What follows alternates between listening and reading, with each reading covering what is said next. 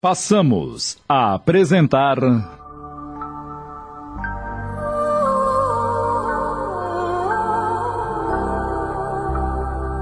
Renúncia. Minissérie de Tony de França em 20 capítulos da obra psicografada por Chico Xavier, ditada pelo Espírito Emmanuel.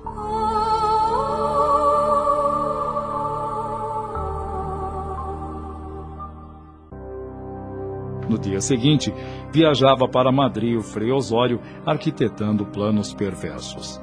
Após apresentar-se ao geral da ordem, foi ter com seu amigo Frei José do Santíssimo, fazendo a denúncia da religiosa de Medina del Campo, implorando que a irmã Maria de Jesus crucificado fosse severamente punida por suas tendências luteranas. E foi prontamente atendido. Agora, de posse de alguns documentos, o capelão inspetor voltou a Medina com dois guardas para efetuar a prisão da denunciada.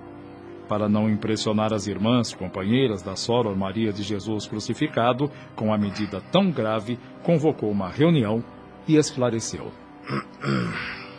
Solicitei essa reunião para comunicar-lhes que o nosso muito digno Padre Geral deliberaram que a subpriora Maria de Jesus crucificado compareça em Madrid, a fim de receber indispensáveis instruções à administração desta casa.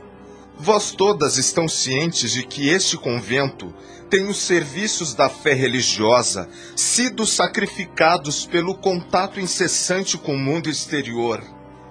E eu, na qualidade de pai, assumo o compromisso de orientar vossas atividades para que não pecais na graça do Senhor. Coloco aqui agora o direito da subpriora de expor qualquer explicação perante vós. O véu da hipocrisia oculta toda a hediondez desta atitude. De que adiantaria abrir luta? Seria como atirar as ovelhas às feras. Devo caminhar sozinha para o sacrifício.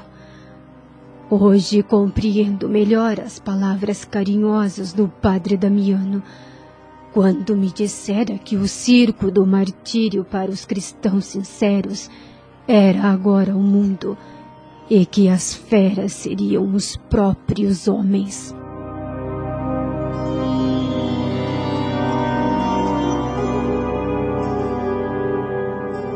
A Assembleia dissolveu-se entristecida. Irmã Alcione procurou a veneranda superiora para confidencialmente expor-lhe todos os fatos. Desconsolada, ela abanou a cabeça e disse: Prepara-te, minha filha, para testemunhos tristes. Assim, falo-te, não com o intuito de intimidar teu espírito sensível e carinhoso, mas como mãe espiritual que em breve partirá deste mundo e cansada de espetáculos atrozes e de experiências ingratas. Filha, quando os inspetores capelães falam em addomesticação, isso quer dizer fome no cárcere ou suplício nas celas escuras de tormento. Só Jesus poderá poupar-te dos martírios diante dos cruéis inquisidores. Rogarei a Jesus incessantemente a proteção de sua misericórdia em teu favor. Mas é mil vezes melhor morrer nas celas imundas do santo ofício, que suportar os olhos despudorados dos infames eclesiásticos que torturam mulheres indefesas. Madre, estou convencida de que Jesus não me abandonará, seja qual for o testemunho que me esteja reservado. Minha boa menina, Ele está conosco Segue-nos de perto, tal qual nos primórdios de perseguição nas catacumbas. Lembremos das virgens que morreram no Coliseu e das crucificadas entre as fogueiras, e do próprio Jesus, seminu, levado ao madeiro da cruz. Só lamento que o meu estado de saúde não me permita seguir-te no testemunho.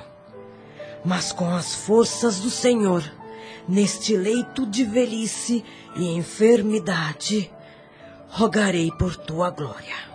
Madre, caso eu não volte mais a Medina, como espero, faço-a saber que é possível chegar a algum pedido de informação a meu respeito, pois tenho minha irmã que reside na América e de um amigo ex-sacerdote a quem me sinto ligada por sacrossantos laços espirituais.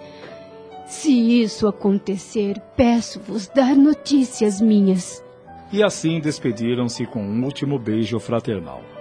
Na manhã seguinte, a subpriora pôs-se a caminho de Madrid e sua bagagem era tão somente um volume do Novo Testamento e seu velho crucifixo de sua genitora.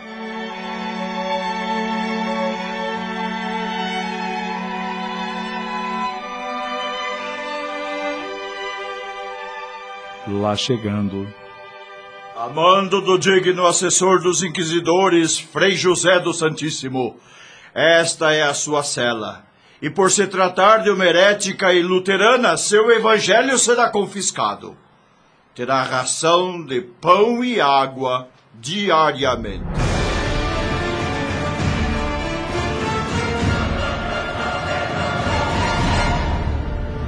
Em pesada escuridão, a irmã Maria de Jesus crucificado ajoelhou-se num colchão estendido no solo úmido, abraçou o crucifixo e desde então, para ela, o dia e a noite eram iguais. De vez em quando, gritos dilacerados vinham das salas de torturas.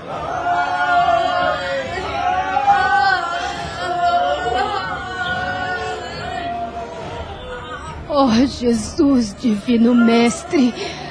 Compadecei-vos destes teus filhos e filhas que sofrem nas mãos impiedosas.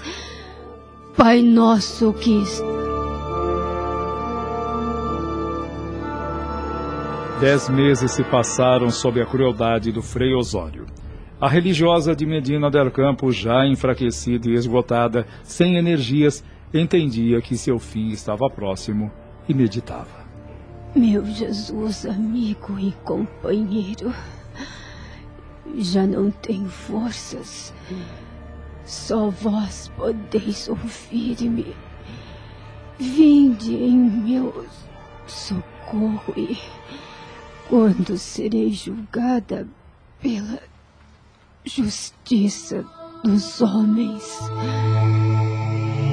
Que luzes são essas? Parece que o sol adentrou nesta cela. Ai, meus olhos.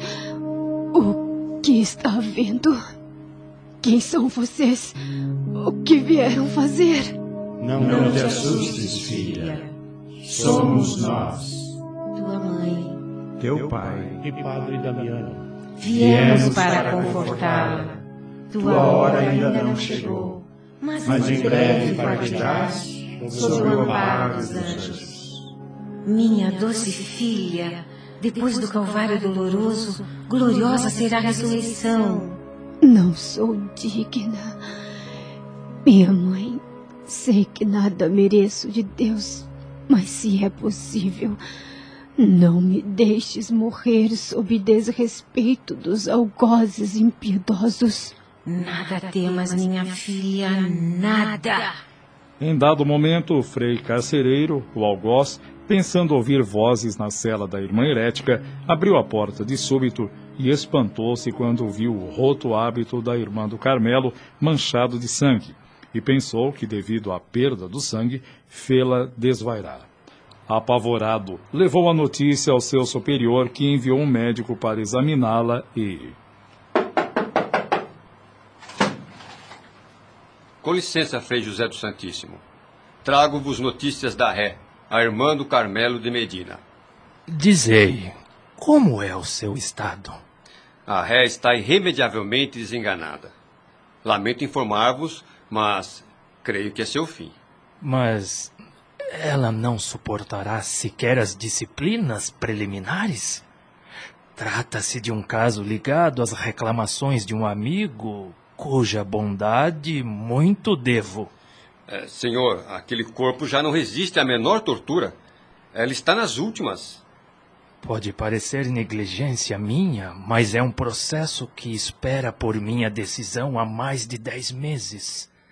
Mas outros processos de maior importância me ocuparam. É, desculpe minha insistência, mas eh, volto a afirmar-vos que qualquer providência de ordem espiritual deve ser urgente, uma vez que amanhã talvez seja tarde demais. Infelizmente, hoje estou cheio de compromissos, mas irei amanhã bem cedo para tomar-lhe as declarações. Ao amanhecer do dia seguinte, o representante do inquisidor Mor e mais dois religiosos desceram até as gélidas celas subterrâneas para o primeiro e último contato com a freira carmelita de Medina del Campo.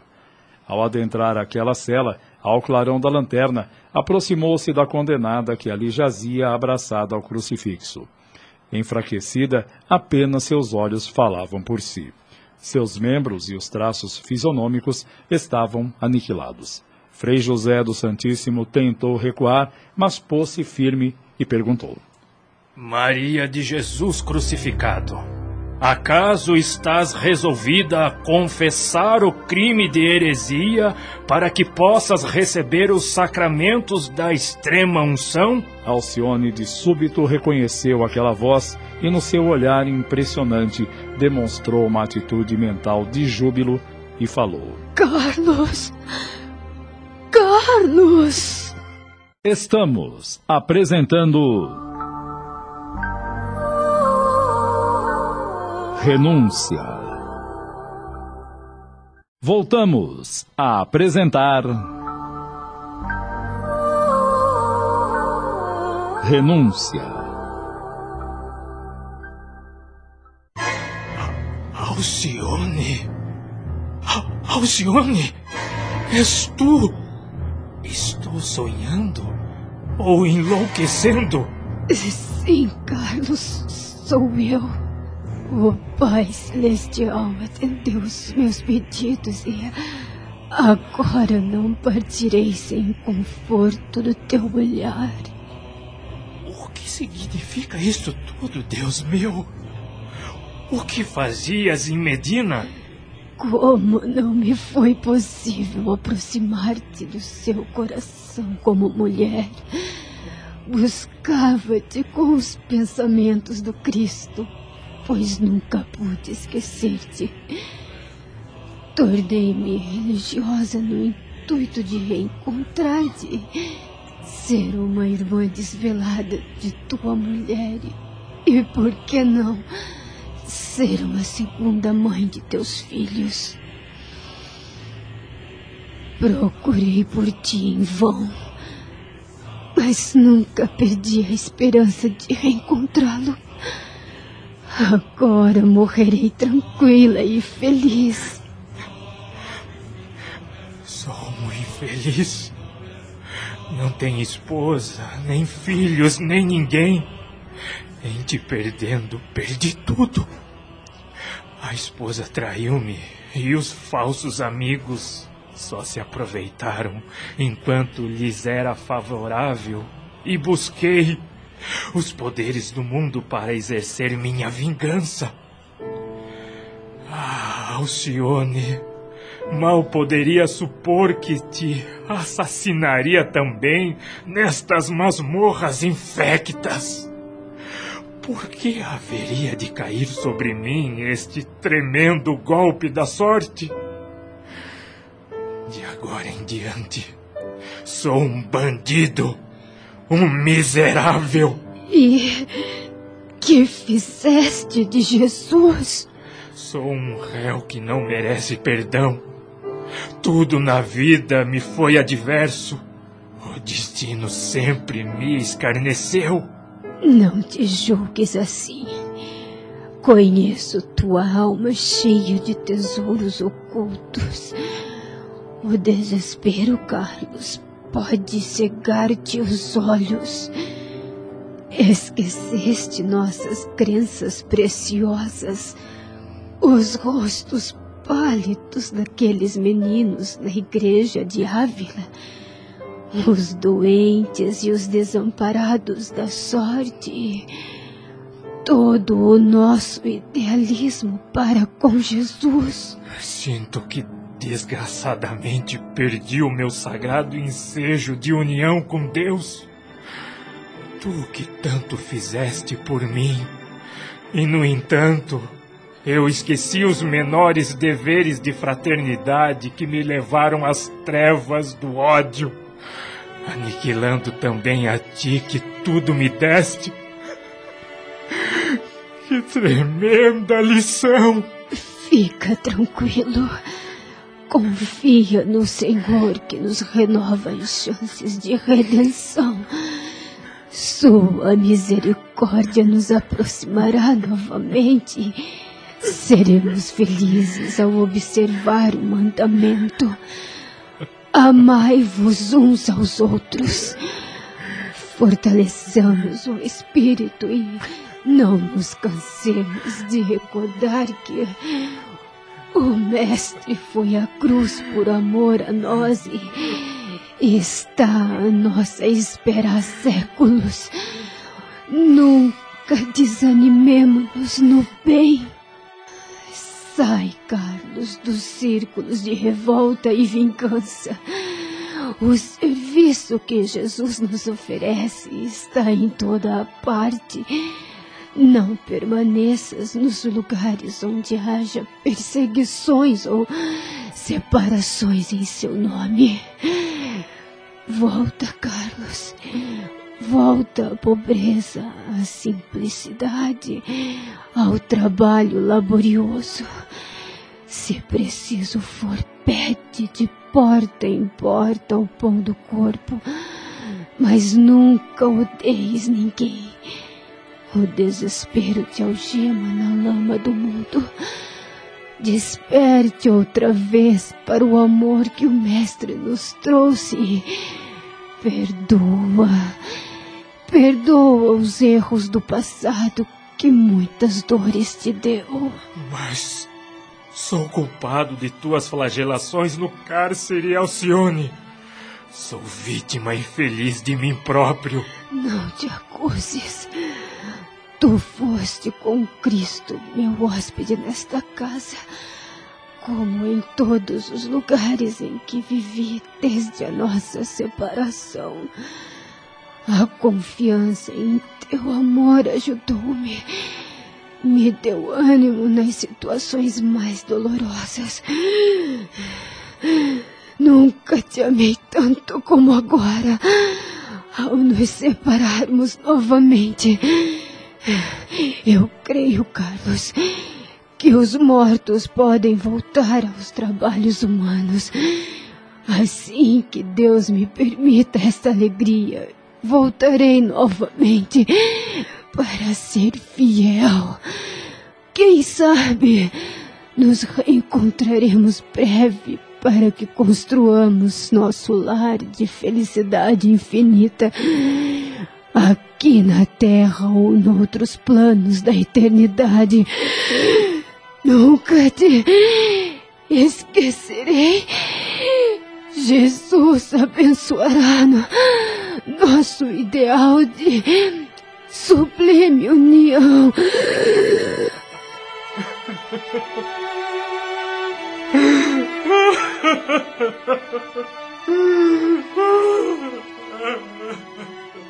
Alcione, já sem forças, não pôde continuar. A emoção daquele encontro e das lembranças inesquecíveis esgotaram-lhe as forças. Sua respiração era ofegante e abafada.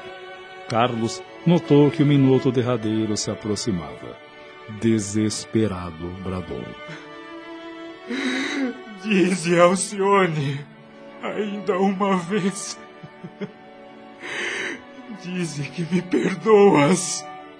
Foi aí que a filha de Madalena, com os lábios quase inertes, já respirando com dificuldade, abraçou o crucifixo e, num gesto inesquecível, levou aos lábios do homem amado como dizendo que nunca lhe negaria o beijo do amor eterno e da eterna aliança. Frei José do Santíssimo debruçou-se a soluçar sobre os despojos sagrados com a dor inexplicável do coração afogado nos mais extremos remorsos. E ninguém da terra, ali naquela cela úmida e escura, poderia visualizar o quadro celeste a se observar como tributo de veneração àquela discípula de Cristo, que soubera vencer em seu nome todas as dificuldades, vicissitudes e penas da vida humana.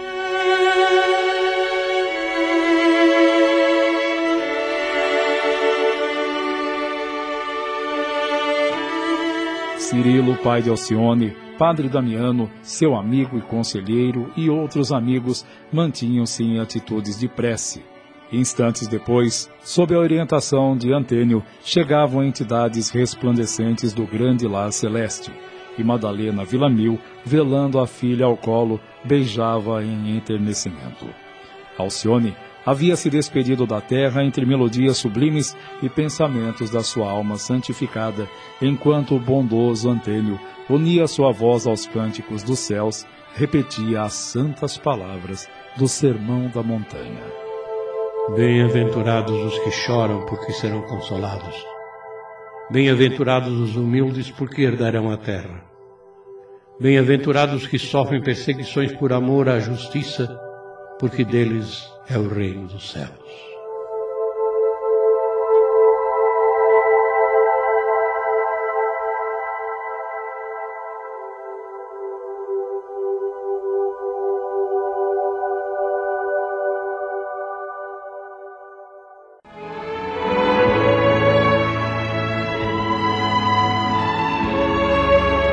Um dos principais ensinamentos que podemos extrair desse trabalho novelesco e mediúnico é o aspecto básico do amor que leva o ser humano a renunciar direitos e outros valores para libertar outros de sofrimentos e desequilíbrios. A renúncia é a atitude que demonstra o conhecimento de que a vida na carne é processo educativo indispensável para o aperfeiçoamento dos valores individuais. Os seres humanos precisam concluir que todo o bem que fizer a alguém é a si mesmo que estará beneficiando, embora no momento que age, está ignorando a si mesmo para que outrem se beneficie. Esta é a lição mais profunda que o Evangelho nos apresenta e que a doutrina espírita salienta na atual realidade humana. A Rede Boa Nova de Rádio apresentou.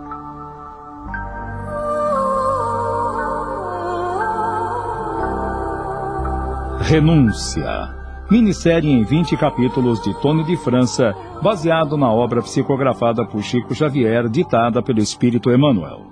Em seu desempenho, atuaram os seguintes atores: Alcione, Luciana Patrícia, Pollux e Padre Carlos, Chico Ribeiro, Antênio e Padre Damiano, Gastão de Lima Neto, Madalena, Benê Abdala, Dom Inácio, Antônio Camargo Leme, Susana Cledemir Araújo, Cirilo Davenport, Tony de França, Tio Jacques, Adacel Alberto, Antero, João Camilo, Dona Margarida, Ivone Martins, Beatriz e Dolores, Carmen Lara. Participações especiais Cláudio Zelise, Maria Helena Antunes, Osnival Búfalo, Aparecida Santos, Elza Nair Querubim de Camargo, Raimundo Monteiro, Marcelo Rodrigues e Célio Albuquerque. Narração Joel Robson.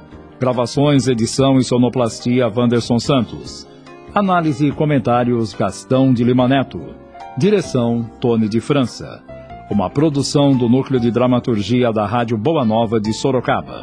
Agradecendo a audiência, convidamos o prezado ouvinte a acompanhar conosco, a partir da próxima semana, mais uma produção radioteatral. Uma boa tarde a todos e até lá.